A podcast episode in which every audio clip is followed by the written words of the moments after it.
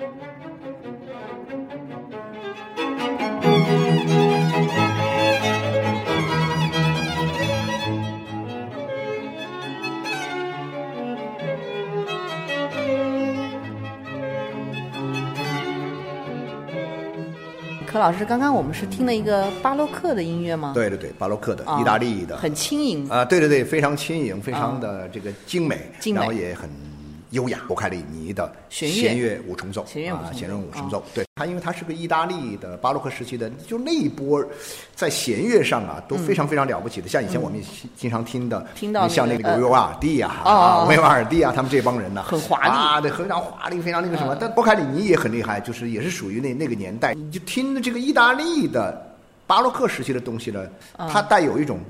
起飞的感觉，中世纪那种很沉重的生活啊，嗯嗯，孕育了巴洛克的这种艺术，这种艺术呢，到了文艺复兴那个时代来临之后，嗯，啊，大家都那种慢慢的就开始就呃飞扬起来的，飞起来的那种感觉，就是有点轻盈感啊，轻盈感但是它细节又足够的繁缛，足够的华丽。对对没错，没错，对但实际上呢，它又气质上又让人感觉不像那么沉重。呃不不不，一点都不沉重啊！啊所以说，所以我们今天来听听这个，这个音乐是我们想要聊一下。我觉得跟一个意大利的作家有关系啊哦啊！我们要聊一个意大利的一个非常著名的作家，嗯，呃，就是卡维罗，哦，卡尔维诺，啊卡尔维诺今年是一百一百周年，100周年是大日子啊对我最近是看到很多人就说就开始在说卡尔维对诺了，对对卡尔维诺100周年呃那些一些出版社呀，也都纷纷推出一些呃这个他的作品的一些什么精选呐，对啊，就说哎，觉得说今年是读卡尔维诺的一个比较呃合适的一个年份年份啊，因为它是啊一百年。对，啊。卡尔维诺就是意大利人，就意大利人，哦但他他不是出生在意大利，他是出生在古巴，对对？对后来他父母他们就回回意大利来，就就等于是就带回来了，但他实际上是意大利人，所以我们用一个意大利的这个弦乐五重奏、啊对对对 来来。带出这个卡尔维诺。对嗯。卡尔维诺其实我们可能很多摄影朋友未必很熟悉或者听过，在二十世纪这些作家里面，因为他是在他是对。八五年去世的，八五年好像六十多岁去世啊，的六十二岁。那他他去世的时候呢，当然对我们今天很多读者来说，他可能有点儿，就我觉得这个时间有点嗯不前又不后。对对对，你如果刚去世啊，大家一通热闹说，你比如像那个什么昆德拉呀、啊米兰昆德拉呀什么什么的，哎，大家就就会很热闹。嗯，要不就时间再长一点呢，它已经足够这个时间长了，就沉淀为一个经典。嗯啊，那么这样的话，大家反复的去说它，也应该会比较熟悉。那他这个在八十年代去世嘛，时间又不够长。对啊，又又没有那么长，所以说对在这个我觉得有点不前又不后。对，而且他啊他要再长寿一点，也会知名度高很多啊对因为好像刚刚准备要诺贝尔文学我奖颁给听说嘛，就是说，其实大家一聊到卡尔维诺的时候，就会聊到一个遗憾是吧聊到一个小遗憾，这个嗯遗憾，哎，应该说不是小遗憾，是很大大的遗憾。这个大大的遗憾就是他，据说他去世的那一年，就一九八五年的时候，嗯，呃，落奖的这个评委会已经已经提名了，对他已经啊提名了，而且据说当年是非常大可呼声能性，特别高的，对对。啊，然后但是呢，就他去世了。九月份就去世了，本来这十月份就定下来了，对他九月份就去世了。但据说这样的话呢，把落奖委员会搞得有点尴尬。嗯，落奖呢，就是说就临时就赶紧去换人。啊，啊，这是听说的一个传说哈，不知道是不是当年是他。对，已经是他了。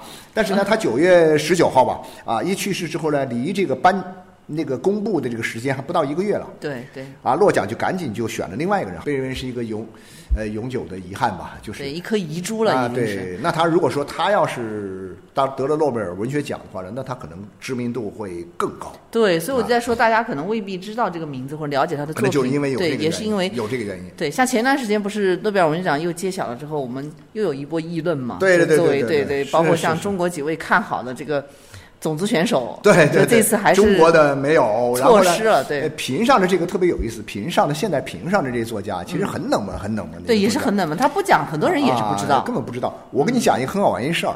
啊，这个作家呢，他是生活在挪威的这个这个贝尔根。对对对，很多年前，那时候我还在杂志社的时候，啊去过贝尔根我去过贝尔根。啊去那个挪威采访之前呢，啊啊就是你出一个名单，文学领域里面，我们肯定要采访个人。嗯嗯。想到了第一呢，毫无疑问，我肯定会想到我要采访易博生的啊易博生博物馆的馆长。第一个名字是那个馆长，啊，第二个名字是尤莱斯库，然后呢，第三个名字你就不知道了啊。说那就那他们又给了几个名字出来。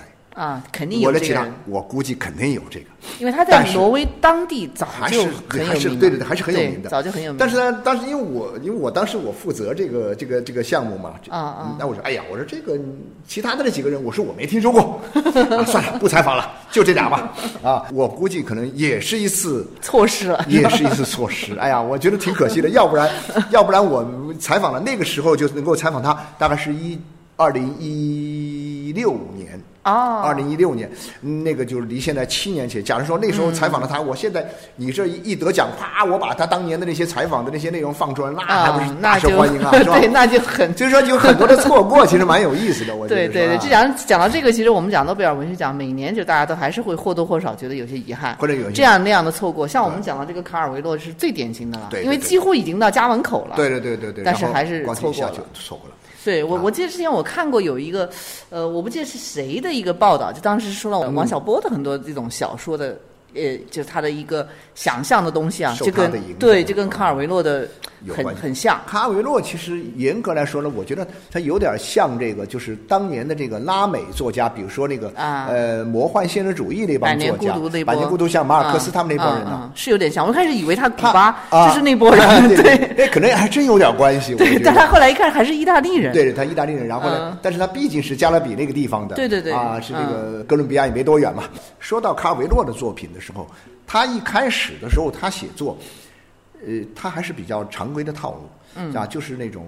我对他以前的作品呢，我看过一点点，但是现在其实印象都不深啊啊，就是还是属于那种现实主义的，啊，甚至也有一点点这个魔幻现实主义的那个意思。啊，那应该是最早的时候。早期。的，但他后来到五十年代以后啊，他实际上就转向了，转向了，就转向了，就转。如果如果他在魔幻现实主义这条路上写下去的话呢，我嗯。我觉得只有两种可能，一种呢，那写的后来比马尔克斯还厉害，也有这种可能性，有这种可能性。但是呢，另外一种情况就是说，他在意大利他没法写，啊，他没法写这种，就他的情境不一样，对对对对，情境不一样，对嗯。对对对。对。对，我觉得他后来的那种风格，我我还是觉得我我更喜欢一点，那更喜欢。他后来更有辨识度一些。对，嗯。嗯，个人鲜明的个人色彩，而且他的小说呢，常常到最后，我觉得其实是一种引发一种他自己对这个世界的、对人生的一些思考。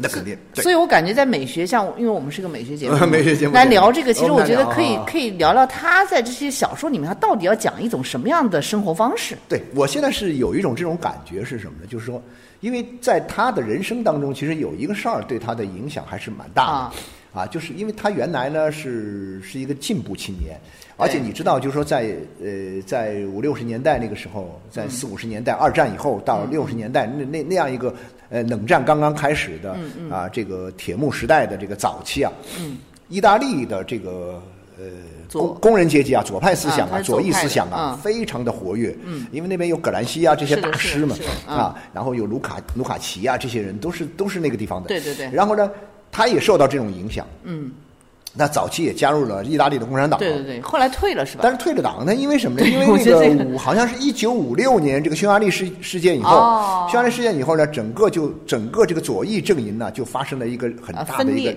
裂变。嗯，那么他就从里面退出来。哦对他来说，退党这件事情跟他呃，某种意义上呢是怎么代表了他的一种人生的一种新的选择。哦，那么反映在他的作品当中，对他的作品整个的转变挺就挺大。嗯就开始转变了，我就不去不去像以前那样，我还多少会关心一点社会现实，他不关心的啊，就开始进入到另外一个世界里面。我觉得这可能是他有意为之的一个东西，就是说你这个这个世界充满了一个变数，我又把握不了，嗯，而且呢。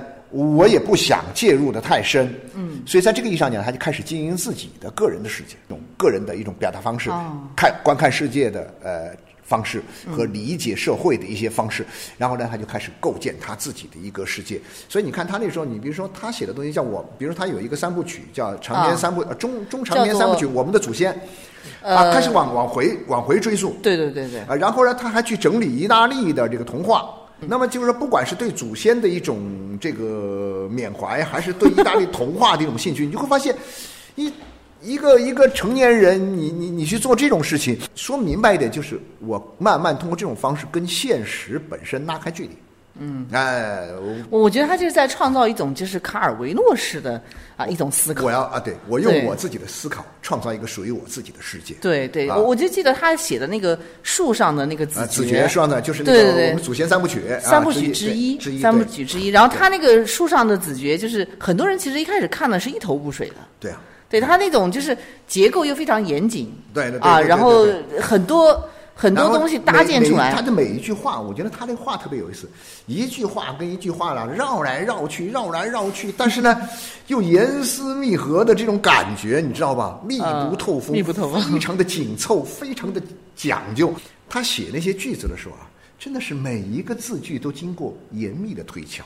我我认识的一个年轻人，有一次我就我买了一本这个卡维洛的书，叫《收藏沙子的人》啊然后我散文看啊散文集啊我看了里面那些内容之后呢，我就把它摘编那点东西，我就发到我朋友圈里了。啊结果这个我这朋友啊，他就在我里面就留言，他说卡维洛对我来说，卡维洛最好的作品是什么？就是意大利童话。他说天哪，我小时候我爸送我一本之后，那是他小时候看，啊、现在他可能应该是三十多岁吧哈。他说我从这个小时候看，我一直看到现在，啊不知道看了多少遍了，他喜欢的不得了。啊然后呢，就觉得说哇，那真的是进入到了一个童话的世界里面。嗯你说实在的，你比如我举个例子来说，我们看安徒生的童话，嗯，你觉得他是百分百的童话吗？还真不太像是。嗯其实很多都很多高级的童话都是这样的。对我们理解的很多的童话都是什么呢？都是那种哎，你说的是一个童话故事，怎么说的都是身边的事儿嘛。对对啊，皇帝的新衣什么也好啊，你对吧？你发现他那个童话，他就说完全是另外一个世界。你到这个世界里面，哇，光怪陆离，奇奇思妙想啊对对对，那卡维罗就开始构建这样一个世界。那么他写的这些东西，你看他就是，我觉得就很像一种什么呢？就是说你在他的文学作品里面看到的东西。在现实生活当中看不见，那就仿佛是他那那本书最著名的那本书看不见的看不见的城市一样。嗯，这城市你是看不见的，是个意象。它只在你的想象里面，嗯只在你的幻觉里面。所以我就跟他们讲，我说我们那个去看这个卡看卡维洛的书啊，其实有几个关键词嘛。嗯啊，一个是童话，真的是那童话的世界的反映了什么呢？就是说他对于人性当中的那些最质朴的本真的东西，嗯对对对，本真的东西的一个强调。嗯，至于他后来变成什么样，那我不管。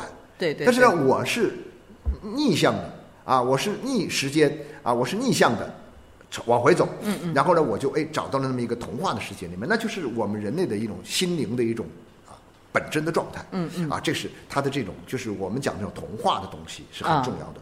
然后一个是什么呢？就是它的一个奇幻的东西就比过比如说他刚才讲那个树上的那个啊，那个 那就这怎么会有这种事情呢？啊，一个这个没落的这个叫什么？一个子爵啊，他他居然能够生活在树上，对怎么可能呢？对对对就是这种啊，你你你你你看不到的，但是呢，它甚至我们讲影子都没有了。你不要说它还折射出什么什么东西，没折射，不折射，嗯他没有，但是呢，他在讲这个故事的时候，他就会让你觉得呢，哎，好像又是合理的哦。啊，对啊，对啊，对他，他会把这一套就是结构逻辑都讲得清清楚楚。嗯，所以从这一点上来说，你知道吗？卡卡尔维诺曾经讲过他自己的一个出身，他家全是科学家，啊，各种各样的科学家，他爸、他妈、他哥、他叔，全是就是自然领域的科学家。啊所以他曾经说过，他在他们家是最没用的一个人嘛。对，就是他，就是说他当时应该是属于他们家庭里面的一个啊呃比较另类的啊就是没有没有走这种。但是我觉得他的大佬，其实不是也有医生说，医生说他有一个智慧的大佬嘛，就是对这个大佬是极其的复杂又极其的精致，精就像那个什么嗯爱因斯坦啊、爱因斯坦那种那种大佬他没成为科学家，所以他写文学呢，哎，他会有一点不一样。啊，这种气质在里面，嗯就是总给你感觉到他是一个奇幻的东西。你你要去理解他的世界，你就得彻底把自己放空。放空，啊，你必须放空。啊啊！你到那儿你才能得到享受，你否则的话，你有些不可理解。你比如说，我们讲到他去他去写那个叫什么那个收藏沙子的人，对，就是去数沙子的去是吧？你数沙子，天哪！你这个是个什么样的人才能数数得了沙子？数范例的人还要夸张，绝对夸张了 数沙子。我们以前总讲到另外一种，就是多年前曾经去那个啊。去那个徽州玩儿啊，啊安徽。啊，徽州那对对对，嗯徽州安徽，嗯，呃，然后是大庭院、大宅院子哈，嗯。然后呢，男人呢都出去这个做生意啊，出去赚钱去了，女人在家很寂寞，嗯女人在家很寂寞，那她难耐寂寞时光没有办法，但是呢嗯又不能够做别的事的时候，就开始数什么东西呢？数米吗？啊，数米嘛，啊，就把米唰撒一地，然后一粒一粒的把它捡起来，一粒一粒捡捡起来，一粒粒安安静静的把它捡起来。你会想象这是一种什么状态？就是你完全沉浸在这个里面，嗯，它是一种很无用的，但是呢，你要真说起来，它又极其有用，因为它让你熬过了这个难熬的时光。对它就是说把时间填满了。对但是就是我们在哲学里面，在生活美学里面也说过的，它其实真的就是一种无用的人生方式。，对对对对就是我专门去追求一种看似极其无用的，对，但是这种反看似无用的东西呢东西，它实际上又透过一种游戏的方式啊让你获得了一种乐趣。啊，然后呢，得到了满足。那所谓的，就是说，你像我们讲到，哎呀，那种，你你你去，你怎么能理解得了这个树上的子爵他的乐趣？他其实是把整个人生当做一场游戏了。对对啊，因为我们可能会觉得说，哎呀，在人生里面，为了减轻我们的负担、压力、精神压力和缓解精神的这种啊紧张的状态的时候呢，我们可以去玩玩游戏，对吧？啊，那你只是说在人生里面去玩一场啊，比如说我今天有空了或啊去玩者说哎，玩个剧本杀玩个啥剧本杀或者玩个啥啥哈 啊。但是他不是啊，他厉害什么？我的整个人生就是一场游戏。对他把整个人生变成当这场了一场游戏去玩，我在树上玩上树爬树的游戏啊，就是 这种状态。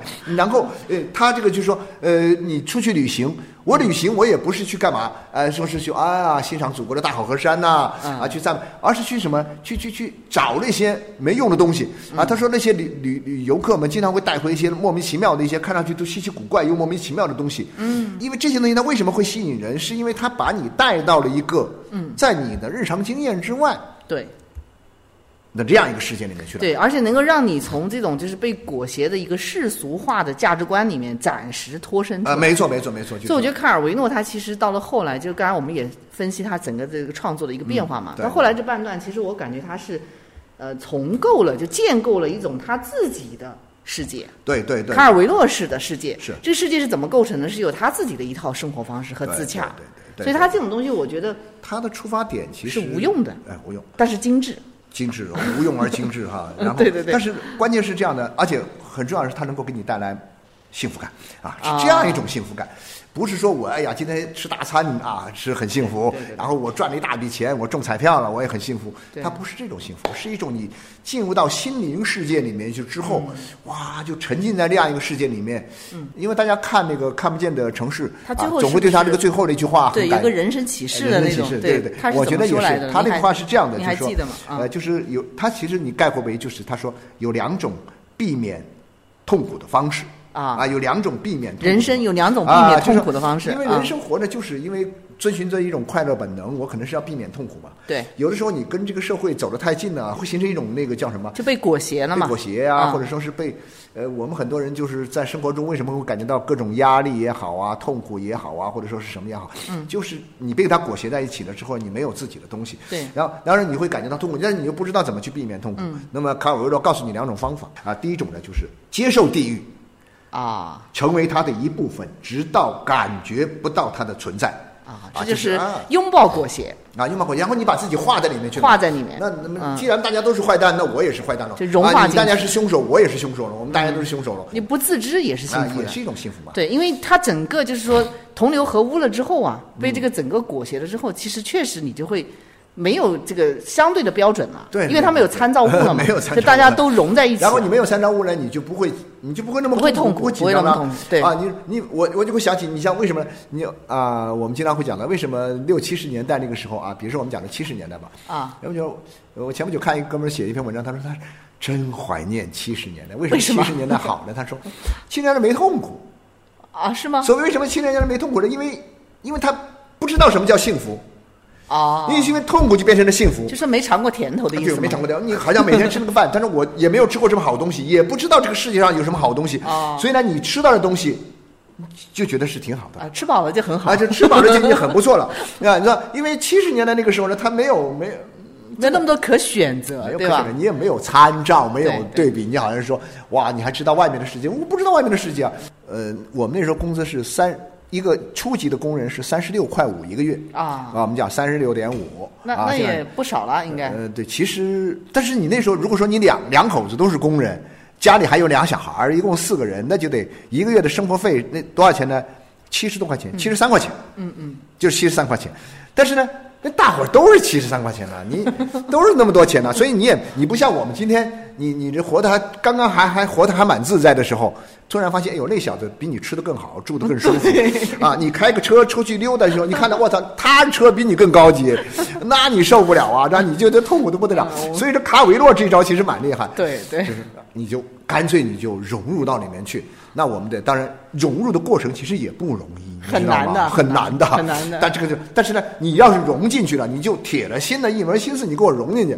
对那这时候呢，你最后你也会没有痛苦。对他这个融进去的过程，就是我要下地狱的过程你。要下地狱了，下地狱过程其实很 很很痛苦，但是你就有时候你没办法，你就一咬牙一跺脚，你就下去了，是吧？对就往往是这样，这是一种。啊还有一种呢，就这个就是比较有哲学的高度的，其其实嗯另外一种避免痛苦的呃卡尔维诺自己的方式是第二种，我认为他啊他他是第二是第二种，他说对第二种有风险，要求持久的警惕和学习啊。就是在地狱里寻找非地狱的人与物啊。学会辨别他们，使他们持续下去，赋予他们空间。擦亮双眼，你要有自己的眼光，一种很敏锐的观察力。观察，要去、关键，我觉得这个东西非常非常重要，就是你要会去辨别一些东西。对。啊，你辨别这个东西是有用的、有价值的还是没价值的，嗯，是虚虚妄的还是真实的，对。是真的可以依靠的还是完全靠不住的，嗯，这个东西就那然后呢，有一个这个世界你是可以做到的，就是你要是构筑一个自己的世界，就可以了。在这个世界里面，你这些东西我都是有所依靠的，我可以，我抓住。所以说，卡维洛东西里面有一种很强的一种物化特征。对，我就是觉得它的物化感，因为构建一个自己的世界，很多人也构建过，对对对但很多时候它会变成一种虚无的东西，对就很虚晃的。对对对对因为你自己构建的嘛，是你凭空想象的东西。但是卡尔维诺他那么精细的去构建一个很物化的世界，这个物化的世界里面，就是那种很精致，每一个细节是不是？我以前看过一篇文章，说卡尔维诺论卡尔维诺的这个他的作品中的自然，大自然。啊，但是呢，你就会发现，就就他的那个自然啦、其实并不是客观存在于这个世界上的那个自然不，是他精心加工改造创建的一个、他的一个卡维洛式的世界。对对这里面的每一棵树像精灵一样，都有自己的这个叫什么？都有自己的语言，都有自己的这个灵魂。嗯啊，然后呢，里面的那些东西，每一样看上去是陈旧的、破烂的。在这个地方都有自己的生命，嗯，所以我们觉得说，他的世界怎么光怪陆离的呢？对对对啊，他的光怪陆离就是它奇幻感就这样来，就是奇幻，就是这样。然后这些东西你去好好的去识别，找到这些东西，辨认它们，嗯，然后把这些东西跟这个外面这个世界区别开来，对对对，然后你就生活在这样一个世界里面，哇哇，好的不得了啊！我觉得 这个是很难的吧很难，这个很难。这个首先就是说，这种物化的能力呢，也是蛮难的。当我们觉得这事儿很难的时候呢，其实我们有的时候呢，一开始啊，其实我们并没有去这么做过，没有认真这么去做过。啊就是相当于你去捡那个你撒在地上的那那一地的这个米粒子一，样的，嗯那很多人说，那我我干嘛要一粒粒去捡呢？我就用扫把扫一下不就完事儿了吗？啊，不一样。对呀、那你用扫把扫了，那你还你你既然要用扫把扫，那你干嘛要撒一粒的 米在地上？这就是用一种有用的观点来看嘛啊，。你就不能用有用的。对其实要用无用的观点无用观点。我们不是说是真的是要去什么细读卡维洛的那些作品啊，文学对不是不是不是文学课从里面嗯我去得到一些美学、生活美学上的一些启示，我就会想到我们生活中，比如说，我前不久我听说有一个这个武汉这个华中科技大学的一个老师。哦，是观鸟的是就吧？观鸟的，但他观鸟，哦他不是一般的观鸟。你知道我们那些观鸟的，就跑到跑到这个大自然里面去，到处找鸟嘛，到处去找鸟啊对对对那去各种拍呀、啊什么的。然后广州也很多广州也很多嘛。但是他那个呢，他以大概也这样哈、但是他出了一本书，呃，去透过听鸟鸣，啊，鸟鸣声。听各种各样的鸟叫声，嗯然后呢去辨别各种鸟。我就会想起卡尔维诺这个，他去辨别各种鸟，找到每一个不同鸟的一个皮特特特特征，然后他和很多人一起，在疫情期间那三年时间，他出不了门了。啊啊，就就每天听鸟声。就在家里听鸟声，啊还很多人也这么做，那么就把这些东西弄起来，就弄成一本书啊！嗯我觉得这好了不起啊！对，这看似是一个无用的事情，完但实际上就是我们讲的，就是很推崇这种 卡尔维诺式的。我认为这就是 卡尔维诺式的一种生活还有一哥们儿也是啊，您就看云，哦，您您这样讲，我想起来，就是现在有一种叫博物爱好者，博物爱好者是吧？博物爱好者就是他们去对自然里面的这些对，在自然界里面的他们的植物啊、动物啊，哎，他们都很有趣兴趣去观察，比如说看一棵树，对就专门到自然界中去，比如说是呃香樟树。还是说，就这种生长年轮特别久的，然后有一些特殊的这种特质，观察，因为你知道吗？看树的一个特点是什么？就是说树的自然里面的很多东西的变化呀，嗯，都不明显，对对对，需要仔细去看，对耐下性子，嗯，看云的也是这样，也是一样的，看每一朵云不同的这个样子啊。是的，是的，啊，然后你又能从这个不同的样子里面看到他们相同的东西，嗯又能从他们相同的东西当中看到他们不同的面相。那你说这到底为什么啊？不为什么，我就为了看了，我就好看，我就好看。不要按照我们通俗观点说是有什么用啊对但是真的就是毫无用处，除了消磨时间，没有任何用处。啊对对，但是消磨时间那岂不是最大的用处吗？你能把这个时间消磨掉，但是这个消磨不是你。嗯，忍耐时间对你的侵蚀和折磨嘛，对，而是你在消磨的时候，你获得了乐趣啊。对，其实也是你主动的去用你的方式来侵占时间。对，所以我也就会想起，你像那个谁，那个莫奈他们画画呀，啊印象派啊，画了一些什么那甘草垛呀，对啊，画了一个睡莲呐、对对，不莫奈就就是莲，你整天盯着它看，嗯它真的是不一样不？你越看它越不一样。哎，莫奈就是这样的哦。对啊他他能他能看几年，就盯着这个，对呀，把眼睛都看对坏了。眼睛他其实是不好的嘛。后来我就想，他可能莫奈他后来眼睛不好的时候，他可能是用心灵的眼睛在看 啊。你你可以这么去想象嘛。但我觉得这就是一个世界啊。你好像说你去莫奈那个花园，那个水池，日本花园，对对对就是它有一个日本花园，有睡莲，有柳树，啊有睡莲，有小桥。对对想象。哇，莫奈一个人坐在这个他那个日本花园那个水池塘边上在那发呆，看那个里面那个 嗯那个睡莲，哇，天哪，那那是多多么好的，嗯，那那这种生活，说实在的，我们只能想想。但是呢，我们不行，我可以看看我窗天上的云呐、啊我可以看我能够看到天上的，我可以在这发呆呀、对。所以我想起像沈从文写的在云南看云呐、哦对对啊，是吧？那你可以在云南，我还以前真有朋友是去云南玩，你别说云南的云特别值得看，是啊，他在那玩，你知道吗？他比如说，哎，我一周时间还列了很多地方要去哪里，要去哪里，要去哪里。后来回来之后，我说你都去了吗？啊没有，只去了一两个地方。为什么呢？啊，没时间是吧？大多数时间就不想走了，他就不想走了，就待着哦，看云，真的好好看了，嗯，云南的云是确实好看的不得了。对，因为它是海拔高嘛，海拔高，海拔高，所以它的云，然后天气呢，它又比较那种就是干各种爽，光光的那种光影我也说不出来对个叫什么词儿哈。对它那种投影在你的心上那种光影，对对对对，光影是很美。所以我就会想，我们读卡文诺的东西，其实是是可以得到这样一些启示，就说你看卡维洛，卡维洛那样去看世界，而且他构筑了这样一个世界，我们可以用他所倡导的，他所亲身实践的那种方式去读他的世界，去读他的作品。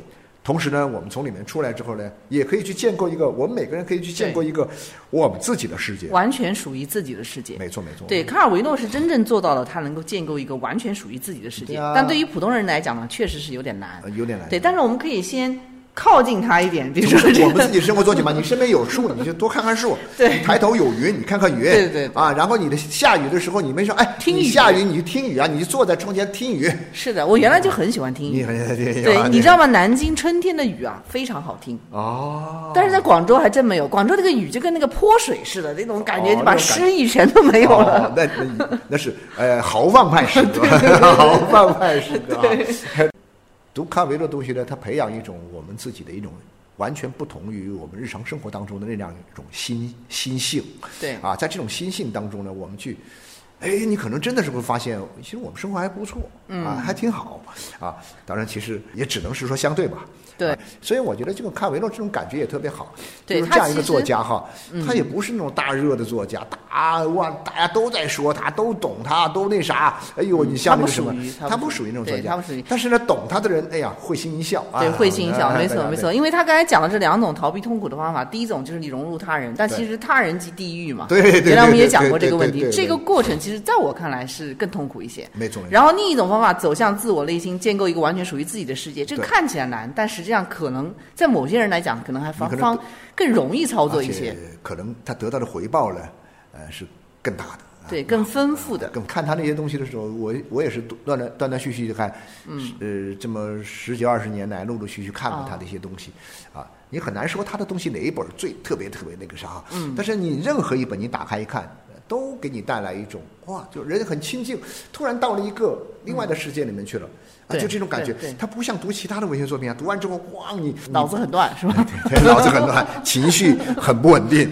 但读完他的东西之后，真的情绪特别稳定啊，心情特别愉悦啊好吧？啊，对，嗯最后我们再来听一下这个啊，波卡里尼的这个弦乐五重奏。然后也欢迎各位朋友们关注我们两个美学家的公众号啊对我们常常会在后台有这个抽奖活动，啊，有抽奖活动。对，然然后另外这个音乐，柯老师我啊们，是要我们这个是是无损的，这个这张唱片的录音呢，会全部送给大家。好，呃，谢谢大家，好，谢谢谢了哈，嗯，再见，再见。